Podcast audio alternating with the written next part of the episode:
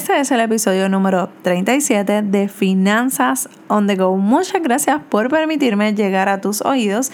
Mi nombre es Meralis Morales y te doy la más cordial bienvenida a este podcast donde aprenderás de manera sencilla a administrar mejor tu dinero y tus ahorros. En el día de hoy traigo cuatro mujeres espectaculares que han cambiado su vida totalmente para lograr sus metas, tanto profesional como personal. Por eso es que traigo a estas mujeres que comenzaron a salirse de las masas para, lograr ese propósito en su vida, en la vida de cada una de ellas. Dentro de la variedad de temas que cada una tiene, totalmente diferente a la otra, algo nos une y es las ganas de echar para adelante y lograr y trabajar por las metas de cada una de nosotros. Y hoy las invitadas especiales son María Elisa Ortiz de Mama Educa, Yuleni González de Zona Yule, Angélica Flores de Dear Blazer y Patricia Acevedo de La Musa by Patricia. La realidad es que físicamente ellas no están aquí. A mí me hubiese encantado tener las cuatro porque hubiese sido un espectacular episodio. Y la realidad es que yo les hice una, unas preguntas a ellas, a cada una de ellas, y ellas me enviaron sus respuestas. Estas mujeres te van a encantar. Estoy segura que si actualmente no las conoces, te va a encantar seguirlas y saber qué es lo que cada una de ellas está haciendo y trabajando por sus metas personales. En las notas del programa te voy a dejar la información de cada una de ellas para que las puedas conseguir y seguirlas y aprender de lo que ellas están haciendo en su emprendimiento. Y vamos a comenzar con las preguntas y a pesar que son varias preguntas, voy a escoger solamente dos por cada pregunta para que el episodio no sea tan largo porque yo sé que somos finanzas on the go, así que vamos a comenzar. Y la primera pregunta dice, ¿cuentas con un presupuesto? ¿Lo sigues? Y algo que me llamó mucho la atención de cada una de las respuestas fue lo parecido de cada una de ellas. Y Yulenis me dice, confieso que nunca he sido buena en crear y seguir presupuestos. Patricia me contesta, sí, en ocasiones es difícil seguir, seguirlo al pie de la letra, pero es lo que te da la seguridad al momento de dejar tu trabajo fijo. Y me parece bien interesante y les tengo que decir que ninguna de ellas supieron las contestaciones de una o la otra. Y me parece bastante interesante y bien atinado a la realidad de cada uno de nosotros, porque hay que reconocer lo que es difícil seguir un presupuesto y más cuando no tenemos el hábito o no tenemos la disciplina para continuar y seguir cada uno de esos pasos que tiene el presupuesto. Lo importante es no quitarnos, enfocarnos y comenzar a trabajar todos los pasos de lo que es el presupuesto. Próxima pregunta. Dice, ¿te preparaste para tu emprendimiento? Y María Elisa me contesta, sí, me he preparado para todos mis emprendimientos más grandes.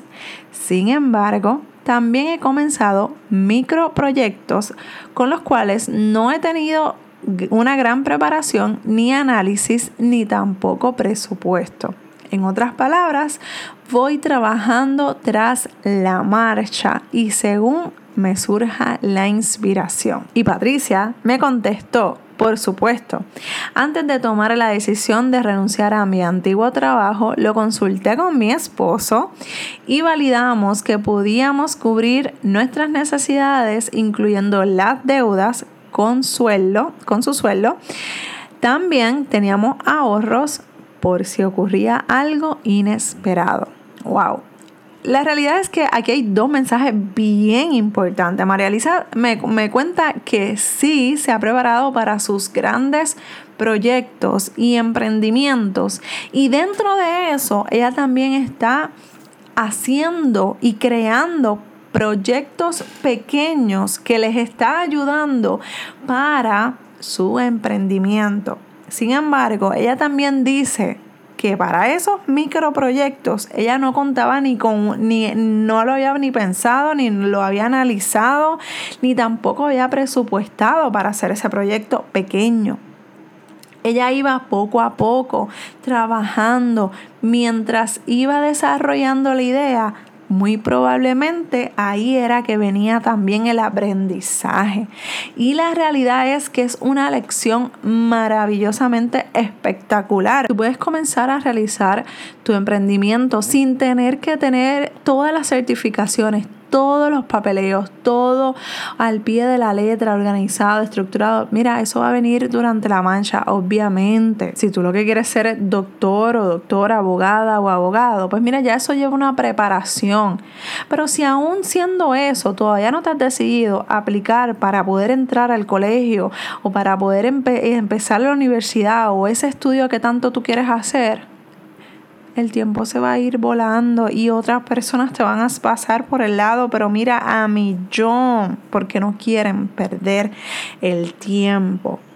Y así como dice Patricia, ella se sentó con su esposo y comenzó a hablar de lo que quieren hacer, de lo que quieren lograr, de cómo lo van a cubrir sus deudas, sus pagos, cómo lo van a hacer. Sacaron cuenta lo consultaron uno con el otro, los dos estuvieron de acuerdo, de acuerdo y esa es la parte bien importante porque este mundo de emprendimiento muchas veces es solitario, cruel, frío. Así que entre más personas tú tengas en el que tú puedas apoyarte, si tienes pareja, háblalo con tu pareja. Discútelo. Mira, yo quiero hacer estas cosas. Quizás no te van a entender. Tú, lo, tú no quieres que te entiendan. Tú lo que quieres es el apoyo. Que lo que sea, que aunque tú lo que quieres es hablar otro idioma, pues mira, cuentes con ese apoyo para poder hacerlo, para poder lograrlo. No exijas que te entiendan, exige o pide apoyo. Que créeme que vas a ver la diferencia. Próxima pregunta. ¿Te arrepientes de haber dejado tu trabajo seguro, y seguro entre comillas, por emprender? ¿Qué nos dijo Angélica?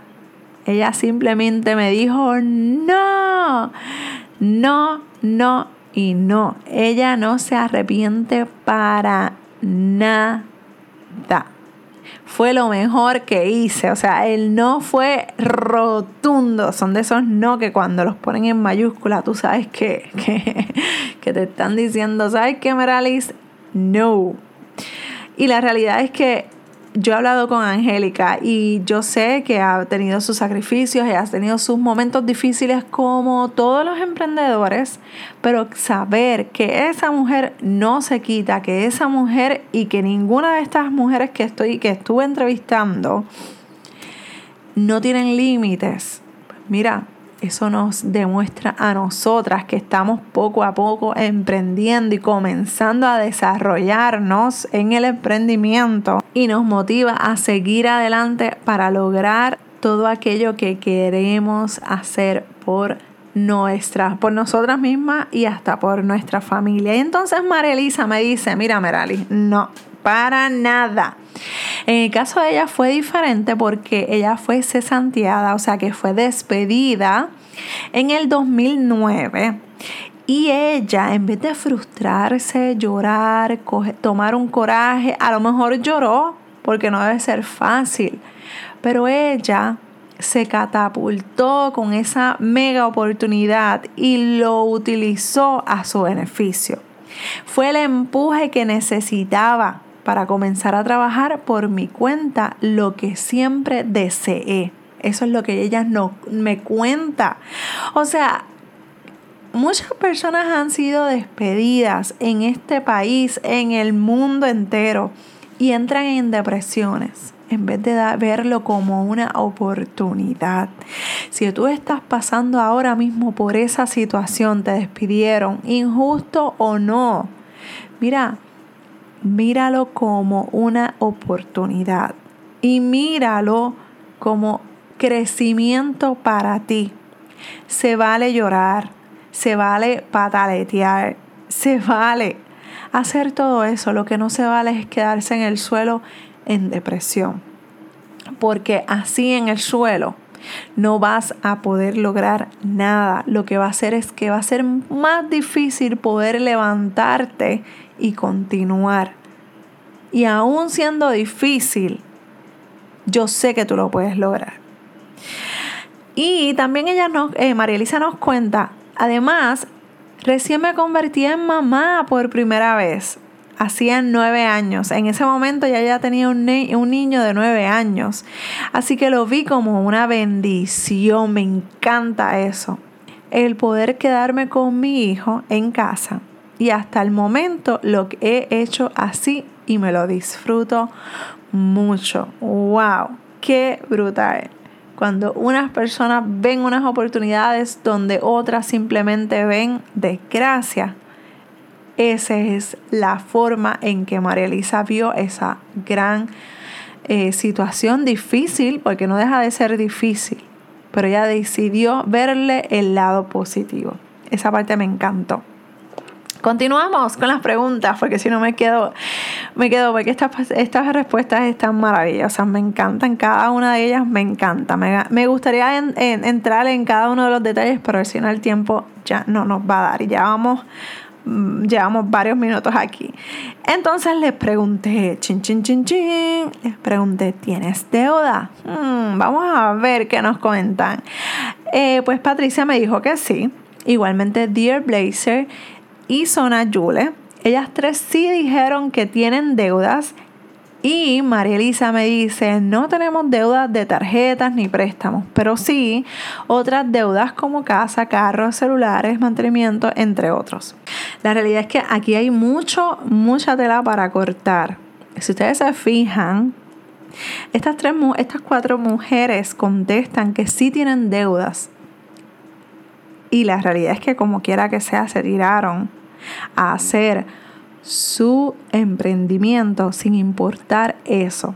Lo más aconsejable es que me digas, mira Merali, yo me estoy preparando para cuando llegue el momento de dejar mi trabajo. Pero si tú te encuentras con un despido mañana, Dios no lo quiera, pero si mañana te dicen, ¿sabes qué? No vuelvas porque no tengo manera de pagarte, ¿qué tú vas a hacer? Pues mira, ahora, desde hoy, tú tienes que determinar en que vas a saldar tus deudas, en que vas a salir de donde te encuentras financieramente. Porque mira cómo su, eh, dice, si tengo deudas y dos de ellas a causa de mi irresponsabilidad de ser compradora compulsiva. Algo que aprendí la lección aunque estoy trabajando en ello. Bien importante, trabajar, reconocer que nos equivocamos, pero trabajar y accionar para no volver a donde estamos. Y con eso precisamente es que Yuleni cierra esa respuesta. Estoy enfocada en aprender de mi pasado para alcanzar las nuevas metas. ¡Wow! O sea, yo creo que está más que bien para continuar a la próxima pregunta. ¿Tienes ahorros? Y Angélica me dice, sí, menos de tres meses. Patricia me dice sí, pero me daría por lo menos para cuatro meses. Así que estamos entre tres y cuatro meses.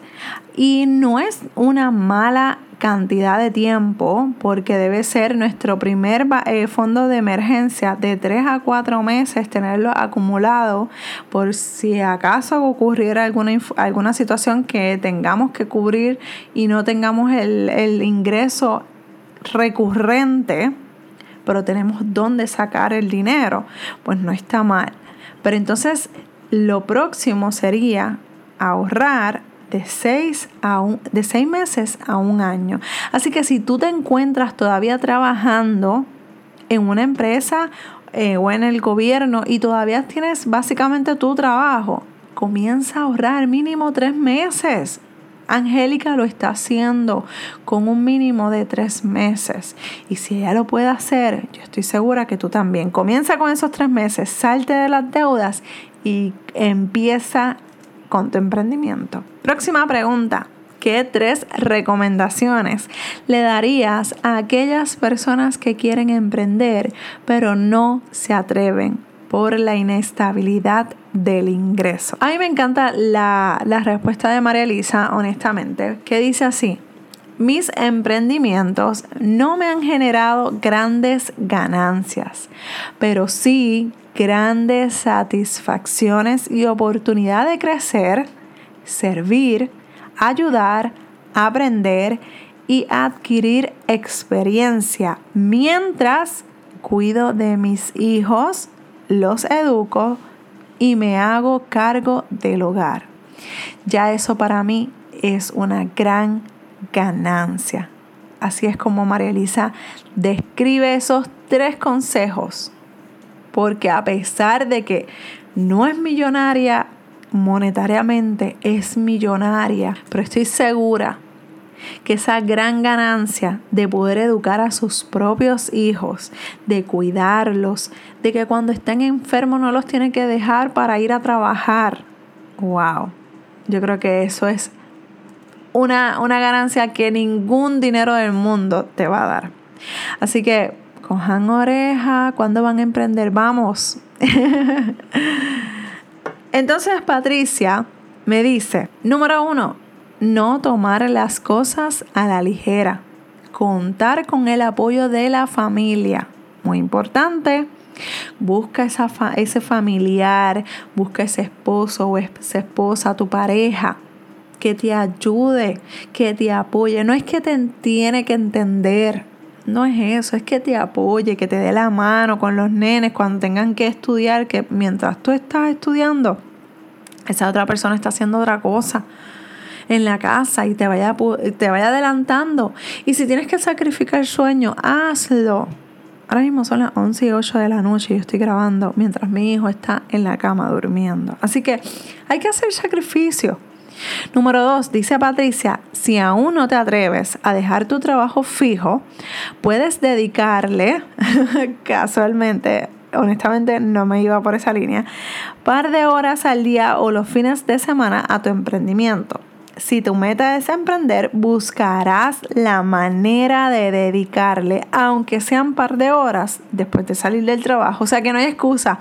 Y número tres, la consistencia y determinación son la clave para emprender.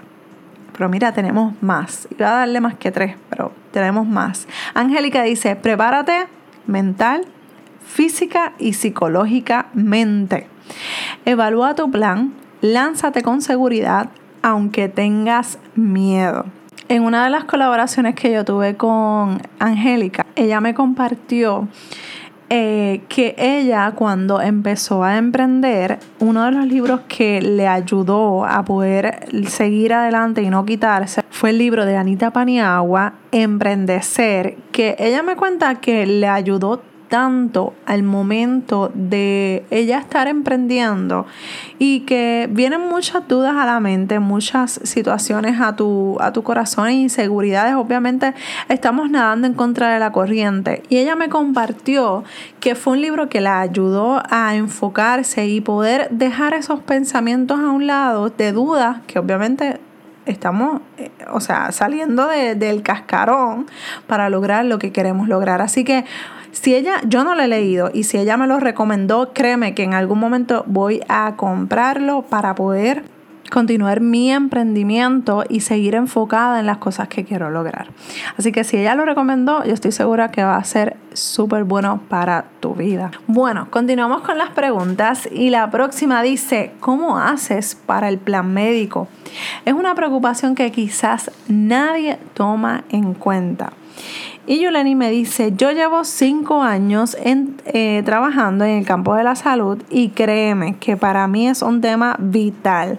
No porque no tenga, no tenga condiciones de salud crónica, o sea, no es excusa, tienes toda la razón, por no tener, para no tener uno.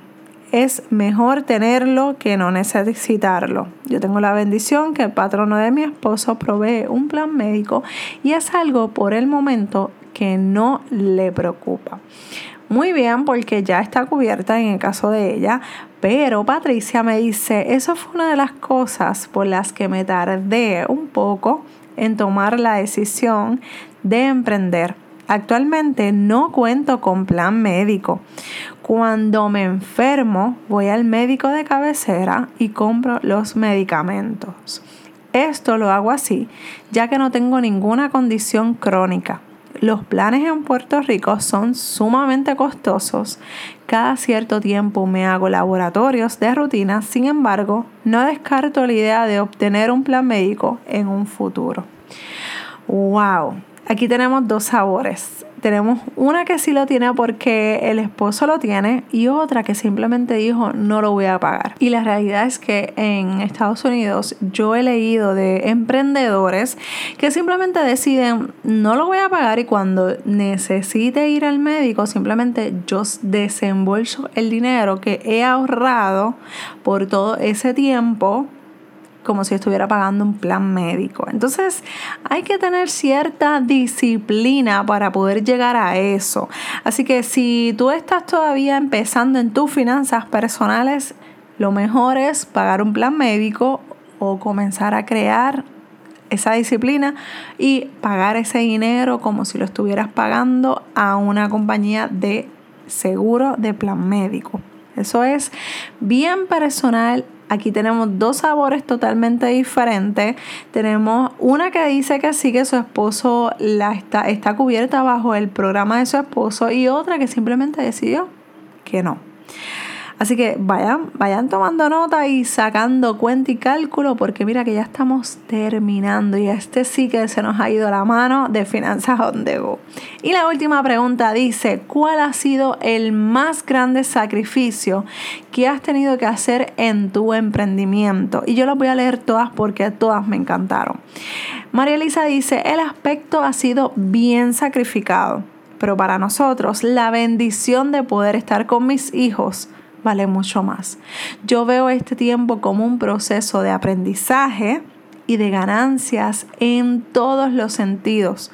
Unión familiar, crecimiento profesional, tiempo de calidad en el hogar, libertad educativa para mis hijos, etc.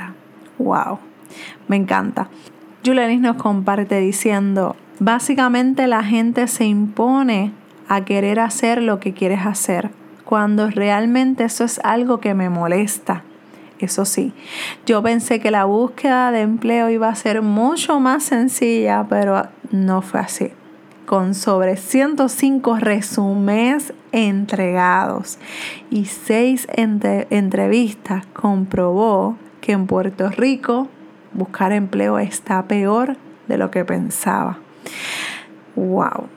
Aquí tenemos otro saborcito. Es para que ustedes vean qué experiencias totalmente diferentes una de la otra. Y por último, Angélica dice, wow, dejar atrás las costumbres de hacer todo lo que me gustaba con la frecuencia de antes.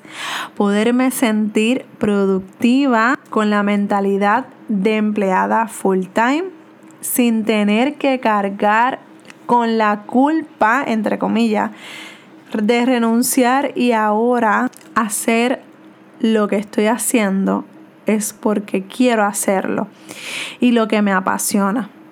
También alejarme un poco de mi familia y amistades cercanas, mantenerme enfocada, esto así ha sido un reto y un sacrificio. Yo creo que la palabra sacrificio y reto vienen a la mente cuando tienes que dejar de hacer cosas para poder tener la vida que todos sueñan y casi nadie tiene. Yo creo que el resultado de eso es el mayor, la mayor recompensa, la mejor paga que puedas tener.